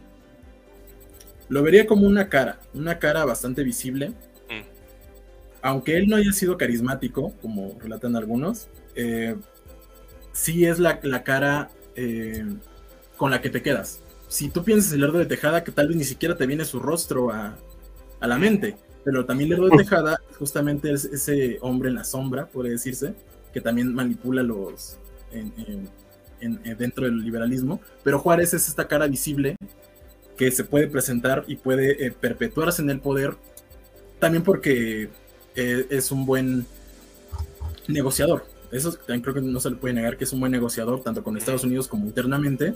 Es un muy buen negociador y es la cara visible. Más que un líder y el que vaya forjando las ideas, es una cara visible para mí. Perfecto. No sé si por, en esta parte tengan algo que, aportar, que comentar, compañeros. Todo bien, yo. Muy bien. Bien, perfecto. Me gustaría antes, de pasar a comentarios que de una vez eh, le cedemos la palabra a, Mariano porque creo que queda como hilado perfectamente lo que nos va a plantear con, esto que planteó eh, David. Eh, planteando, hablamos de que esto del liberalismo tiene mucho que ver con estas ideas que se acercan un poquito a lo que entenderíamos como democracia o ser un demócrata. ¿Podríamos catalogar a Juárez como demócrata o nos tendríamos que ir, como nos dimos que asomando peligrosamente hacia el otro lado, hacia considerarlo un tirano o un dictador? A ver, ahí yo quisiera circunscribirme en tres conceptos. Uno que luego a veces confundimos. Democracia es cuando el pueblo gobierna. Eso es algo que por lo menos en México nunca lo hemos tenido. Asociamos la democracia a las elecciones que supuestamente son democráticas. ¿Por qué? Porque es un mecanismo de tomar decisiones comunales. Y creo que es una muy buena medida para tomar decisiones comunales. Si nos circunscribimos a esa democracia, creo que Juárez sí fue un demócrata, porque Juárez, si bien se hace del poder a la renuncia de Ignacio Comonfort, inmediatamente convocan elecciones. Estas elecciones no eran como las que conocemos ahorita, que son elecciones directas, no había sufragio efectivo eran elecciones indirectas con un mecanismo medio confuso donde tenían que ver los gobernadores y los diputados. En esas votaciones, y además les recomiendo para eso el que tenga duda este libro del Colegio de México, que es la biografía de Miguel Lerdo de Tejada, donde la, la autora Carmen Blázquez hace un análisis de cada una de las elecciones donde gana Benito Juárez. En 1850 y tantos, que hacen la primera ratificación, Juárez gana las elecciones, estas elecciones indirectas. Después lo repite en 1861. Efectivamente, como decía, como decía David, en 1865 no hay elecciones. Ahí se las brinca por el arco del triunfo y se va hasta 1867 cuando ya es triunfante contra los franceses y vuelve a ganar las elecciones. Y en 1871 también hay elecciones, o sea, se somete a las elecciones. Que las haya manipulado, dando dinero, dando, este, ahora sí que a billetazos, puede ser, puede ser porque además el control democrático no había ni INE ni lo que se le parezca. Entonces, quién sabe cómo lo hubieran manejado. Entonces, yo eso lo quería dejar porque luego por ahí andan circulando de que Juárez nunca fue electo y nunca ganó una elección, lo cual no es cierto. Ahora, ¿por qué Juárez gana estas elecciones? Juárez gana estas elecciones porque en su generación no hay nadie, nadie ni que le llegue a los talones en su currículum. Juárez fue destacado maestro en el Instituto Científico y Literario de Oaxaca, director del mismo, miembro de la masonería, fue litigante, fue juez, fue diputado local, fue regidor, fue diputado federal, fue ministro de la Suprema Corte, secretario de Gobernación. Nadie hay dentro del liberalismo mexicano que haya tenido todos esos puestos. No sé si esto valga la pena para adular a alguien, yo no me refiero a eso, pero a nivel de credenciales no había ningún mexicano que tuviera esas posibilidades. Sus competidores, como pueden ser Miramón, Miguel Lerdo de Tejada, el mismo Melchor Ocampo, eh, no le llegan ni a los talones. Algo podríamos hablar de Lucas Alamán, que nunca se enfrentó directamente con él. Lucas Alamán sí tiene un currículum importante. Y me paso para ponerle velocidad a esto, a lo de la parte de la dictadura y la tiranía. A veces confundimos la dictadura con el mantenimiento de mucho tiempo de una persona en el poder. Pero creo que el concepto de dictadura es cuando las decisiones del poder se concentran en una persona. Para poner el ejemplo, Porfirio Díaz sí fue un dictador, sobre todo ya en sus últimos años. Todas las decisiones pasaban por él. La presidencia imperial, Díaz Ordaz, Luis Echeverría, José López Portillo, Miguel de la Madrid y Carlos Salinas de Gortari, eran dictaduras sexenales, porque todas las decisiones estaban concentradas en una persona.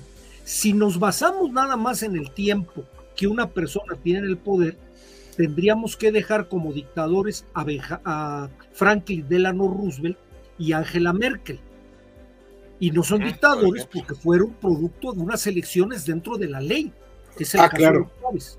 y, Juárez y Juárez tuvo, con todo y lo que hace, creo que mencionó muy bien la palabra eh, David cuando habló de su labor política y se vio muy elegante cuando decía que sabía, era un gran negociador. Yo creo que era un gran mañoso de la política, era un grillo, como bien lo describe en el, entonces él sabía cómo manipular la política para salirse con sus fines. Pero Juárez va a tener grandes oposiciones. Juárez ya en sus últimos años, como lo decía Hal, los mismos liberales estaban hartos de él. Se pelea con la mayoría de los liberales. Pero el equilibrio de fuerzas hacía que se mantuviera. Calcúlense que todavía en el 71, un tipo ya del tamaño de Porfirio Díaz se levanta el armas y Juárez a través de Donato Guerra lo derrota y lo pone en fuga a don Porfirio. o sea que no son palabras menores. Todavía estaba chavo. Va a, tener eh. que venir, va a tener que venir el plan de Tuxtepec ya muerto por eh, Benito Juárez. para que lo pudiera sacar. Y termino, termino, Ricardo, dame oportunidad. Ahorita los peleamos, pero termino. Este, eh, tirano. Tirano es un paso mayor al dictado. Tirano es el que no solamente concentra el poder, sino lo usa para tener sometido a su pueblo. En el caso de Juárez, no creo que se llegó a dar. No creo que se llegó a dar. Si bien Juárez se montó en su macho, hay un libro por ahí de Brading que es Los orígenes del nacionalismo mexicano, que bien dice, si en ese momento hubiera habido elecciones, todos hubieran querido que la Iglesia Católica siguiera con sus propiedades. Juárez se monta en contra de la opinión pública y cambia la situación del país. Y no Juárez, eh, perdón, es todo el grupo de liberales. Las decisiones que nosotros le achacamos a Juárez, el mismo tratado Maglein Ocampo, y lo mencionan muy bien en este libro que les recomendé, todo, toda la gente hubo opiniones. Por ejemplo, tenemos un Miguel Lerdo de Tejada que quería abiertamente un, un protectorado yanqui sobre México.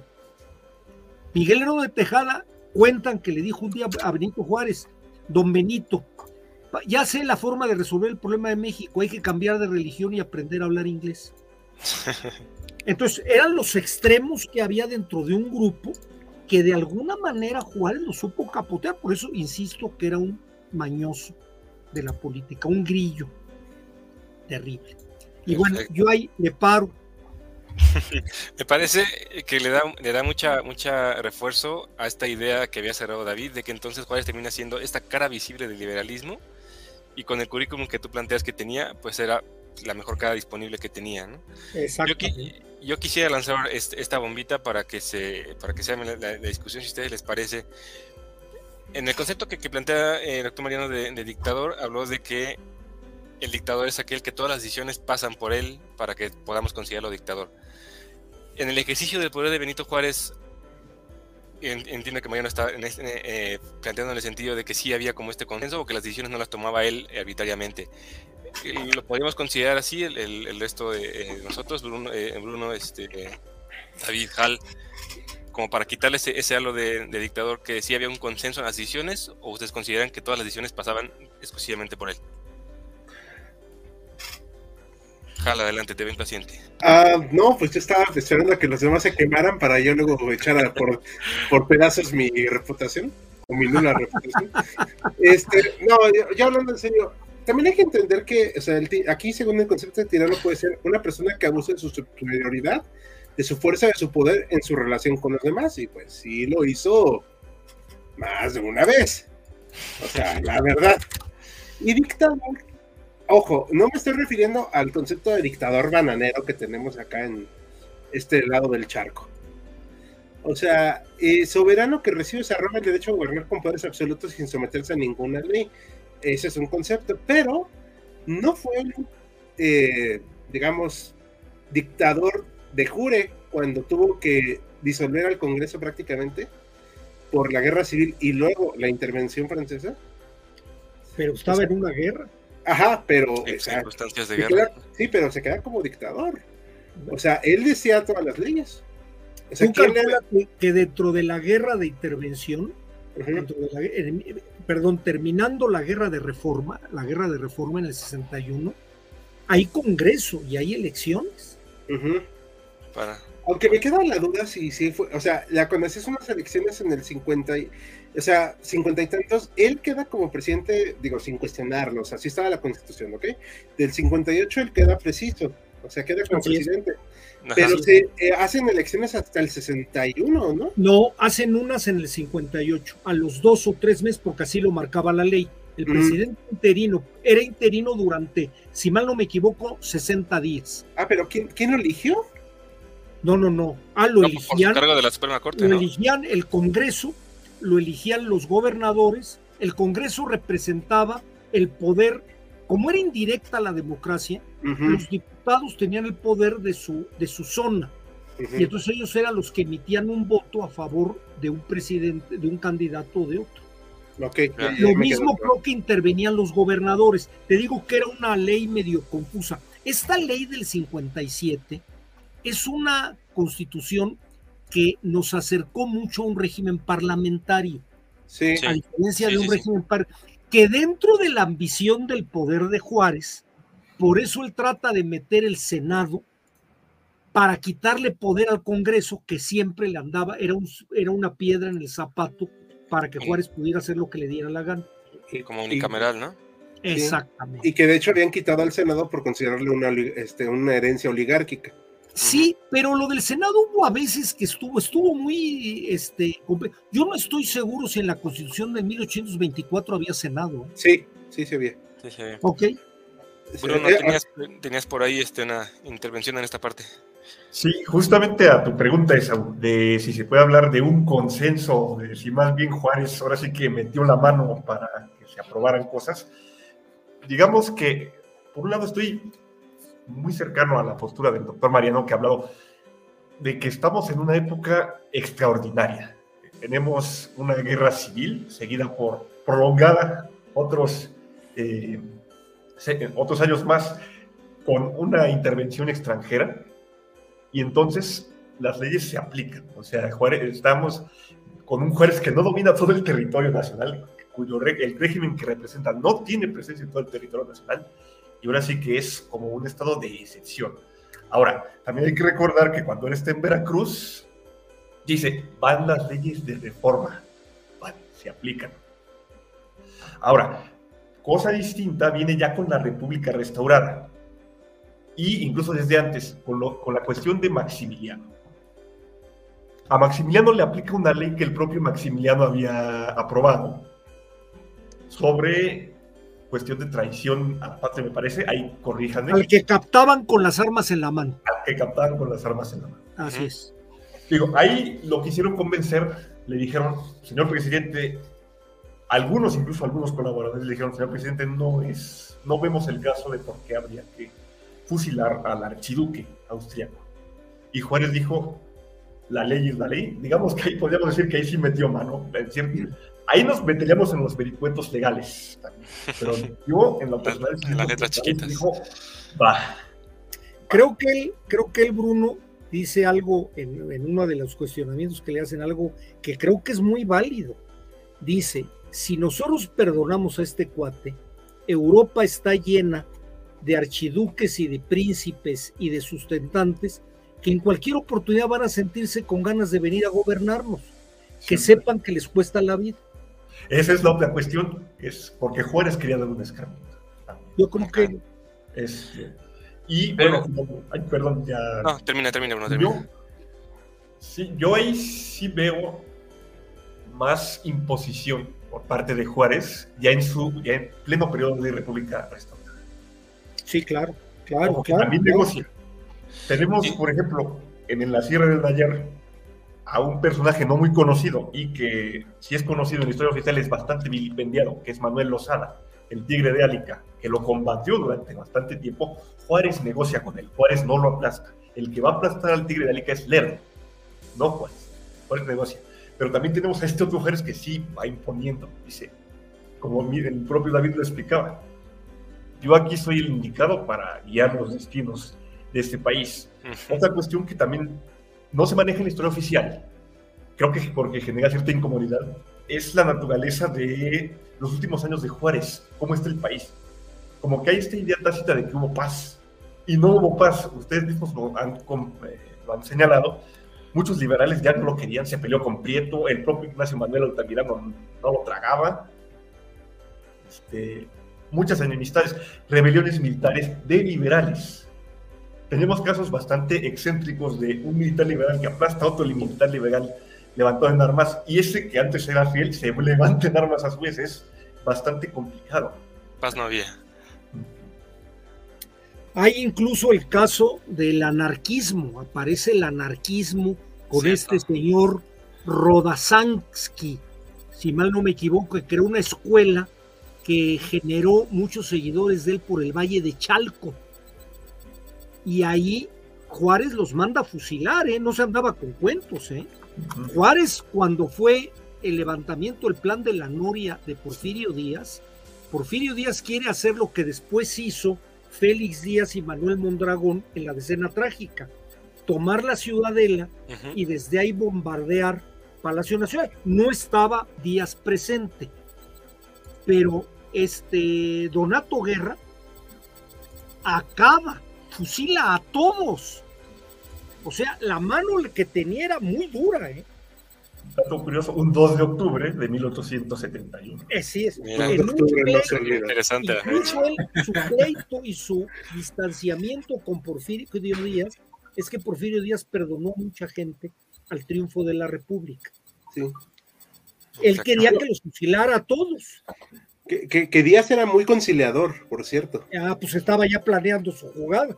Ah, claro. No te estoy diciendo que fuera alma de la caridad, pero era muy conciliador. Bien, perfecto.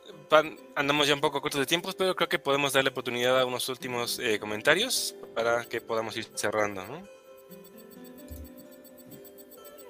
Austria-Hungría nos comenta, es curioso cómo antes Porfirio Díaz adoraba Juárez, luego pasó a competir contra él y oponer a la elección y no ganó hasta que Juárez murió. Y añadiríamos esta acotación que hemos comentado aquí de que finalmente le aprendió de él, ¿no? El complejo Exacto, muy bien dicho. era su mentor y se rompió el complejo de Edipo y ya se fue contra él. Exacto. Alejandro Cortés, no sé si ya lo hayan respondido, no hubo malestar por la postura progringa de Juárez, ya que la guerra México-Estados Unidos era tan reciente. No sé aquí, Bruno, si ya lo hayamos respondido o crees que debamos añadir algo más. Vamos a eso, denme un poco de paciencia, justamente voy a abordar eso. ah, perfecto, lo dejamos en el limbo entonces. Mari Carmen López, hola, buenas noches, como siempre nos acompaña, con mucho gusto, bienvenida. Joaquín Hernández Amayoa, López Obrador glorificando a Benito Juárez. ¿Qué sigue? ¿Salinas ensalzando a Emiliano Zapata? Sí, dato, cada presidente tiene su personaje fetiche. Su, ajá, y su, y su enemigo también fetiche. Alejandro Cortés, México es un país extraño, un presidente uniéndose a un golpe de Estado. Era una, una tradición bastante milenaria. Sergio Lugo, ¿qué tan cierto que su frase más célebre, el respeto al derecho ajeno es la paz, no es totalmente original de él? No sé si alguno tenga por ahí. Es de Immanuel Kant. Originalmente es de, Sí, ¿verdad, Hal? Creo que es de Kant. Tiene razón. Sí, pero ahorita no quiero hacer el teclazo para buscarla, pero ahorita la respondo en el chat, en lo que está hablando. Perfecto, perfecto, perfecto. En el chat tenemos la respuesta. Ángel Rafael Martínez Alarcón, excelente libro de mi maestra, Carmen Blasquez, que es el que mencionaba el doctor Mariano. Los hermanos Lerdo Tejeda son nietos del gobernador intendente de Veracruz, Miguel del Corral, que gobernó del 31, bueno, que vivió del 731 a 794. Es cierto. Interesante. Interesante, ahí, ahí, a ver si podemos dejar también la recomendación del libro en los comentarios para que lo puedan buscar la audiencia.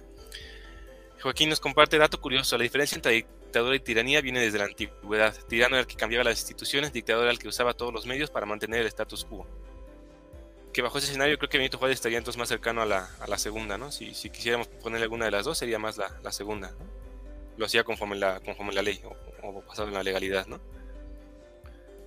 Adelante.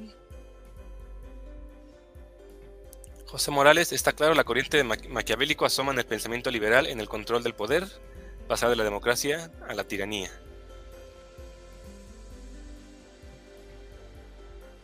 Adelante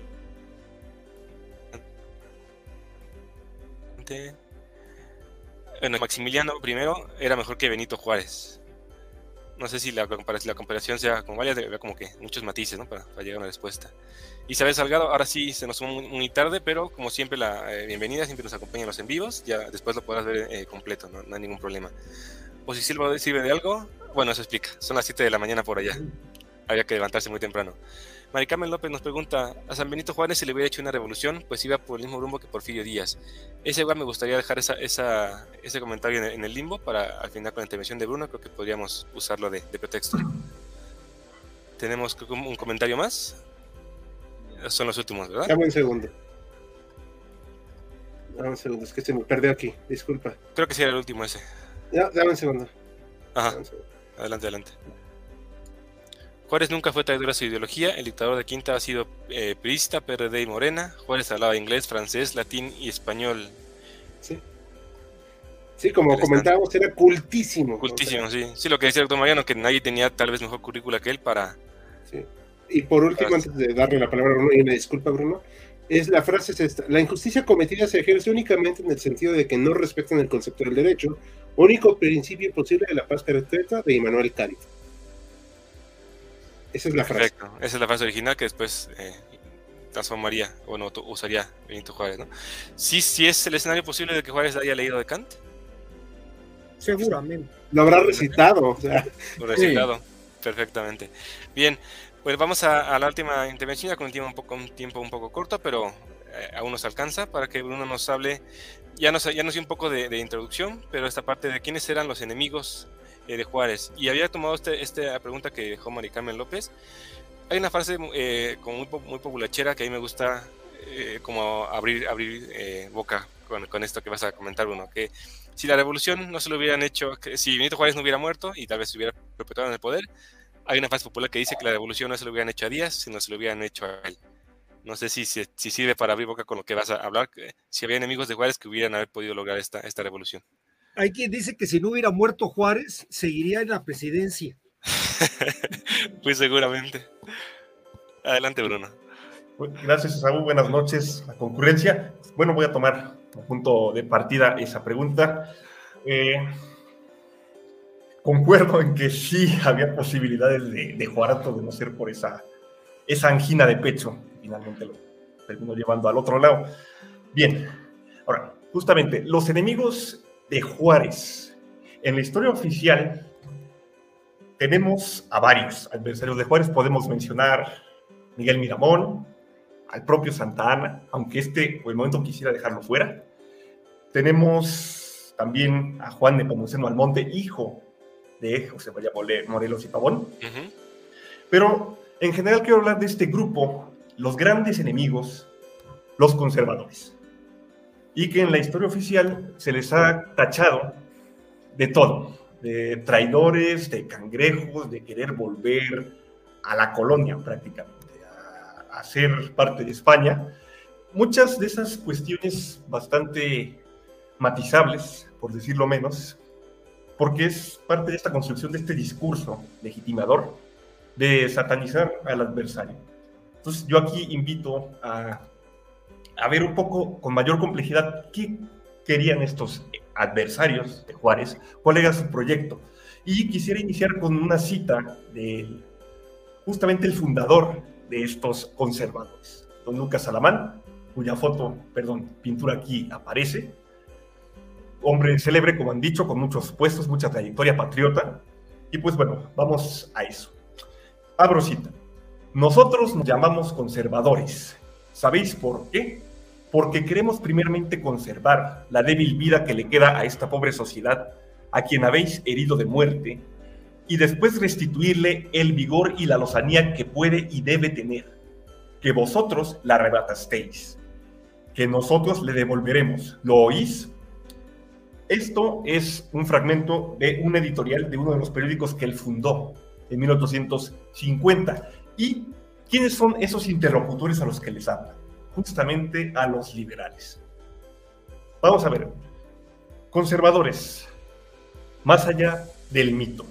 Los conservadores y los liberales, como bien había dicho Esaú, después de, cuando, que vence Juárez y el régimen que él representa, termina de constituirse una idea de país. Estamos hablando de dos conceptos de país enfrentados que terminan yendo al campo de batalla para ver quién se impone sobre el otro.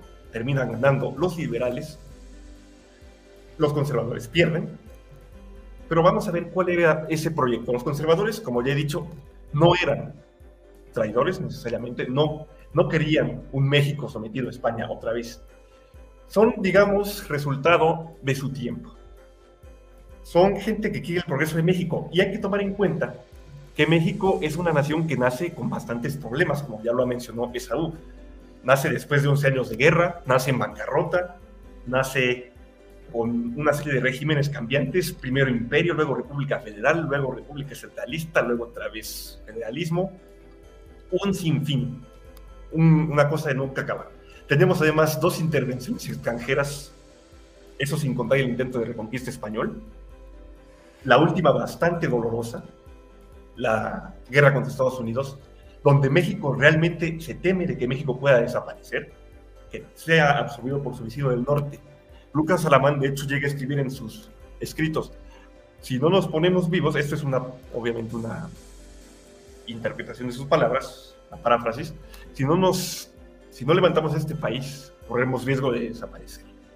Dato curioso, muchos de los conservadores, por no decir su mayoría, pelean en la guerra del 47. Tenemos a Tomás Mejía, que además es un indígena de la Sierra Gorda de Querétaro, que termina rompiendo, por ejemplo, con esta idea de que los conservadores eran estos de ascendencia criolla, que solo querían mantener sus privilegios. No, también tenemos un conservadurismo popular. Tenemos a Manuel Lozada, que ya lo había mencionado, que defiende las propiedades comunales de los indígenas en lo que ahora es Nayarit.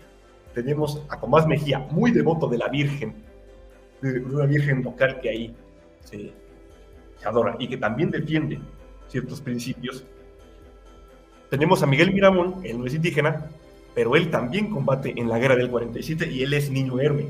Y eso no se menciona en la historia oficial, porque está mal visto. Tenemos a Leonardo Márquez, el sanguinario tigre de Tacubaya, conocido justamente por haber fusilado médicos en 1859, acusándoles de estar atendiendo heridos liberales en plena guerra civil. Él combate en la guerra del 47. Todos ellos le tienen un resentimiento enorme a Estados Unidos y consideran a los liberales traidores. Es curioso cómo ambos se acusan entre ellos de traidores. De hecho, el Tratado MacLean-Ocampo es un escándalo. Dicen, ven cómo los liberales que adoran Estados Unidos, que pugnan por una república federal de estilo estadounidense, propiedad individual de estilo estadounidense, adoran además algunos al protestantismo, no que sean creyentes del protestantismo, sino que valoran los valores del protestantismo. Dicen, quieren importar una religión que no es la de México, quieren entregar este país a los estadounidenses. ¿Qué más muestra que eso? Hay que erradicar a estos traidores, es lo que dicen los conservadores. Podemos hablar de un diálogo de sordos, liberales y conservadores, no se entienden. Ambos quieren el bien del país, pero están tan radicalizados que no hay posibilidad de diálogo. De hecho, varios conservadores empezaron siendo federalistas. El propio Lucas Alamán aplaudió la constitución del 24, luego se desanimó y dijo, no, es que, y esto es el pensamiento conservador general, no podemos tener una república federal porque eso genera anarquía, genera división, corre riesgo de que nos disuelva el país. Nosotros, Nueva España, tenía el centro en Ciudad de México. Tiene que ser un régimen centralista. Cuando ven que el régimen centralista no funciona, algunos, como José Gutiérrez Estrada o Pepe Hidalgo dicen, o ya el propio Lucas Alamán dicen, mi república, monarquía. Lucas Alamán dice, dictadura. Por eso va a apoyar a Santana. Lo dice, monarquía. Y monarquía con principio europeo. Necesitamos apoyo de Europa que nos proteja de Estados Unidos. ¿Qué más? La religión católica. Los conservadores dicen, abjuramos de estas leyes de reforma que nos están dando en la torre. ¿Por qué? Porque atentan contra lo único que nos une como mexicanos. Somos un país enorme. Antes de la guerra contra los yanquis éramos más grandes, pero de todos modos seguimos siendo un gran país. No todos hablan español, no todos son mestizos, hay mucha población indígena. Pero ¿qué nos unifica? El catolicismo. Si atentamos contra eso, atentamos contra nuestra idea de nación. Eso no lo podemos tolerar. Por eso se ponen a las leyes de reforma que atentan contra la iglesia. No voy a negar que también hay ciertos intereses de ciertos grupos conservadores que dicen, a mis privilegios no me los tocas. Pero tampoco se puede negar esta otra parte de, entender por qué defienden tanto el catolicismo. ¿Qué más? Eh, la cuestión con Maximiliano. De hecho, lo invitan creyendo que Maximiliano va a derogar todas las leyes de reforma. Y les resulta ser más liberal de lo que ellos querían. Maximiliano aleja a los conservadores. Luego va a tener que volver a ellos cuando Napoleón III retire sus tropas. Esa ya es otra cuestión. Hay que señalar además que se habla muchas veces de que los conservadores y los liberales eran muy opuestos. No necesariamente había bastante, ciertos puntos en común, sobre todo entre liberales moderados que veían una economía un poco más controlada. Los conservadores decían control sobre economía, no tanto libre mercado, cuidado. Además, todos eran católicos, a excepción tal vez de Ignacio Ramírez, liberal atípico, que de plano decía, yo soy ateo. Todos los demás eran católicos. Volvemos. La polarización es tal no hay diálogo, por eso estalla la guerra civil. Luego viene la intervención francesa. La intervención francesa Los conservadores lo apoyan porque dicen, lo vemos como una forma, un tránsito para, primero, evitar que el, este pérfido régimen liberal caidor se imponga, y dos, para hacerle contrapeso a Estados Unidos. Tenemos que evitar toda costa que Estados Unidos nos absorba. Además, no es que Francia quisiera dominar México como una colonia necesariamente, era poner un régimen amigo. Los conservadores, digamos que por pragmatismo, que apoyaron eso, dijeron, vamos a apoyarlo. Otra cuestión, no todos los conservadores apoyan de principio la intervención. Miguel Miramón lo ve con bastante recelo, el mismo Tomás Mejía también. Luego ya se terminan uniendo, pero al principio no. De hecho, Miguel Miramón le ofrece su espada a Juárez cuando llegan los primeros invasores. Y Juárez dice no. De hecho, si te presentas aquí, te fusilamos. Y Miramón dice, ofrezco mi espada entonces al emperador. Tanta fidelidad lo acompaña hasta que entra. Entonces, bastante complejo. Los conservadores, bueno, como dicen, la historia de Steven los vencedores, pues se puede escribir cualquier cosa sobre ellos. Afortunadamente, investigadores como Hamnet o Will Fowler o Regina Lira o este, otros tantos han ido rescatando esta idea de los conservadores, verlos de forma un poco más más imparcial, más justa. Porque no, es muy plano como nos plantean en la historia oficial de que solo querían privilegios.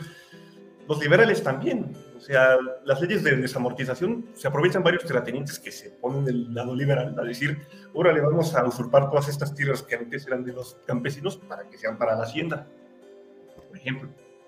Olvidamos otra vez el liberalismo y el conservadurismo popular, lo que ya mencionaba Manuel Lozada con sus mestizos y indígenas coras y huiráricas de Nayarit.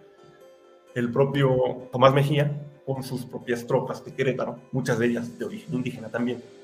Entonces es bastante complejo. Las motivaciones son muy, muy dinámicas.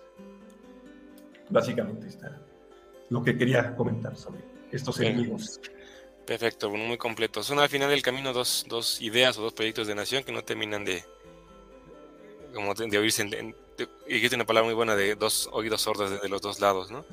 Y, igual que tú destacaría, creo que si hay, un, si hay un esfuerzo, sobre todo en la historiografía muy reciente, de sacar a, los conservadores de ese, de ese sesgo que se le ha dado de la historia oficial o de ese, eh, ese relegamiento que han tenido. Y sí ha habido un esfuerzo por rescatarlos y la verdad es que se, ha hecho muy interesante analizar a, a los dos bandos desde la historiografía actual, ¿no? No sé si tengamos, eh, colegas, algo más que, añadir sobre lo que comentó Bruno o, algo que tengan en el tintero pendiente. Yo estoy bien. Yo al contrario, muy, muy, muy, muy contento. Muy elocuente. Perfecto. Si quieres cerramos unos últimos comentarios y nos vamos despidiendo porque ya andamos un poquito fuera de fuera del tiempo. Este ya no hay más comentarios. De hecho tuve que pues, borrar algunos porque estaba la verdad muy arisco. Perfecto. Este, nada más como comentar. Muy, muy juarista de tu parte. Este, sí, hombre. No, es que. Bueno, lo que decía Bruno, o sea, literalmente le estaba diciendo Bruno, y pues él obviamente estaba en su eh, explicación. O sea, no es ricos y pobres. Una postura. No, para nada. O sea, ni los liberales no eran precisamente pobres. ¿no? O sea, ni, ni, religiosos contra no religiosos, que lo comentaba Bruno, los muchos liberales o la mayoría de todos eran liberales y defendían la... Los liberales y los conservadores salían de la oligarquía. Exacto. En ese momento. Sí, entre ellos se casaban, eran parientes, eran amigos, iban a misa juntos. Sí. Eran esas 100 familias que dominaban México. Sí, que lo habías comentado en algún otro video. Termina tu idea, Hal. Eh, pues bueno, o sea, este, o sea, no, no hay que quedarnos con esta cuestión, y sí, más bien con la idea de Bruno, que decía, había personas indígenas del lado conservador, muchísimas, de hecho. O sea, tan solo con el ejemplo de Tomás Mejía, o sea, es un hombre que igual era extremadamente pobre, que no tenía, o sea, se murió sin un peso, o sea, aquí aplican, no tenía ni dónde caerse muerto de manera literal. O sea, no lo pudieron enterrar. Sí, o sea, se, aplica literal. Y Juárez sí tenía donde caerse muerto. O sea, vamos. que sí, ¿no? Sí, o sea, entonces me parecería que esta parte que puse acá de que representa a Juárez, esa parte del fetichismo del gobierno en turno, porque la gente, no sé por qué cree que cuando hablo de fetichismo algo luego hablo de algo sexual, espero que no sea así, la verdad. Pero o sea, ese, ese, fervor estar con él, ¿no? O sea, sí, Juárez, y Juárez, y todo para todo Juárez, ¿no? Y en el billete. O sea, entonces, hoy Juárez representa un ideal que no creo que se alcance en cuanto a este capitalismo que lleve a desarrollar a México, no al menos en este gobierno, obviamente. Perfecto. Bruno, David, eh, doctor Mariano, no sé si tengan alguna respuesta adicional a esta como conclusión sobre el vivo de qué representa Juárez. El agradecimiento a todos, muy buen programa. Perfecto. Pues en ese caso eh, cerramos. Como siempre le agradecemos a la audiencia que nos haya acompañado, que nos haya tenido esta poco de paciencia, que nos alargamos un poco, pero fue porque el tema estaba interesante y creo que nos hemos divertido y hemos aprendido todos un poco, un poco más sobre Juárez para celebrar o no celebrar, y ustedes dirán el próximo puente de marzo su figura. Perfecto. Pues muchas gracias. nos despedimos. buenas noches pendientes a, me parece que ahora sí va a haber encuesta, pendientes para que elijan el tema de los siguientes en vivos y la recomendación es siempre, síganos viendo, síganos compartiendo, dándole like para que sigamos acompañándolos y cualquier, saben que estamos muy agradecidos con, con ustedes. Buenas noches. Gracias por habernos acompañado en Jaquecas Históricas, el podcast histórico por excelencia. Hasta la próxima.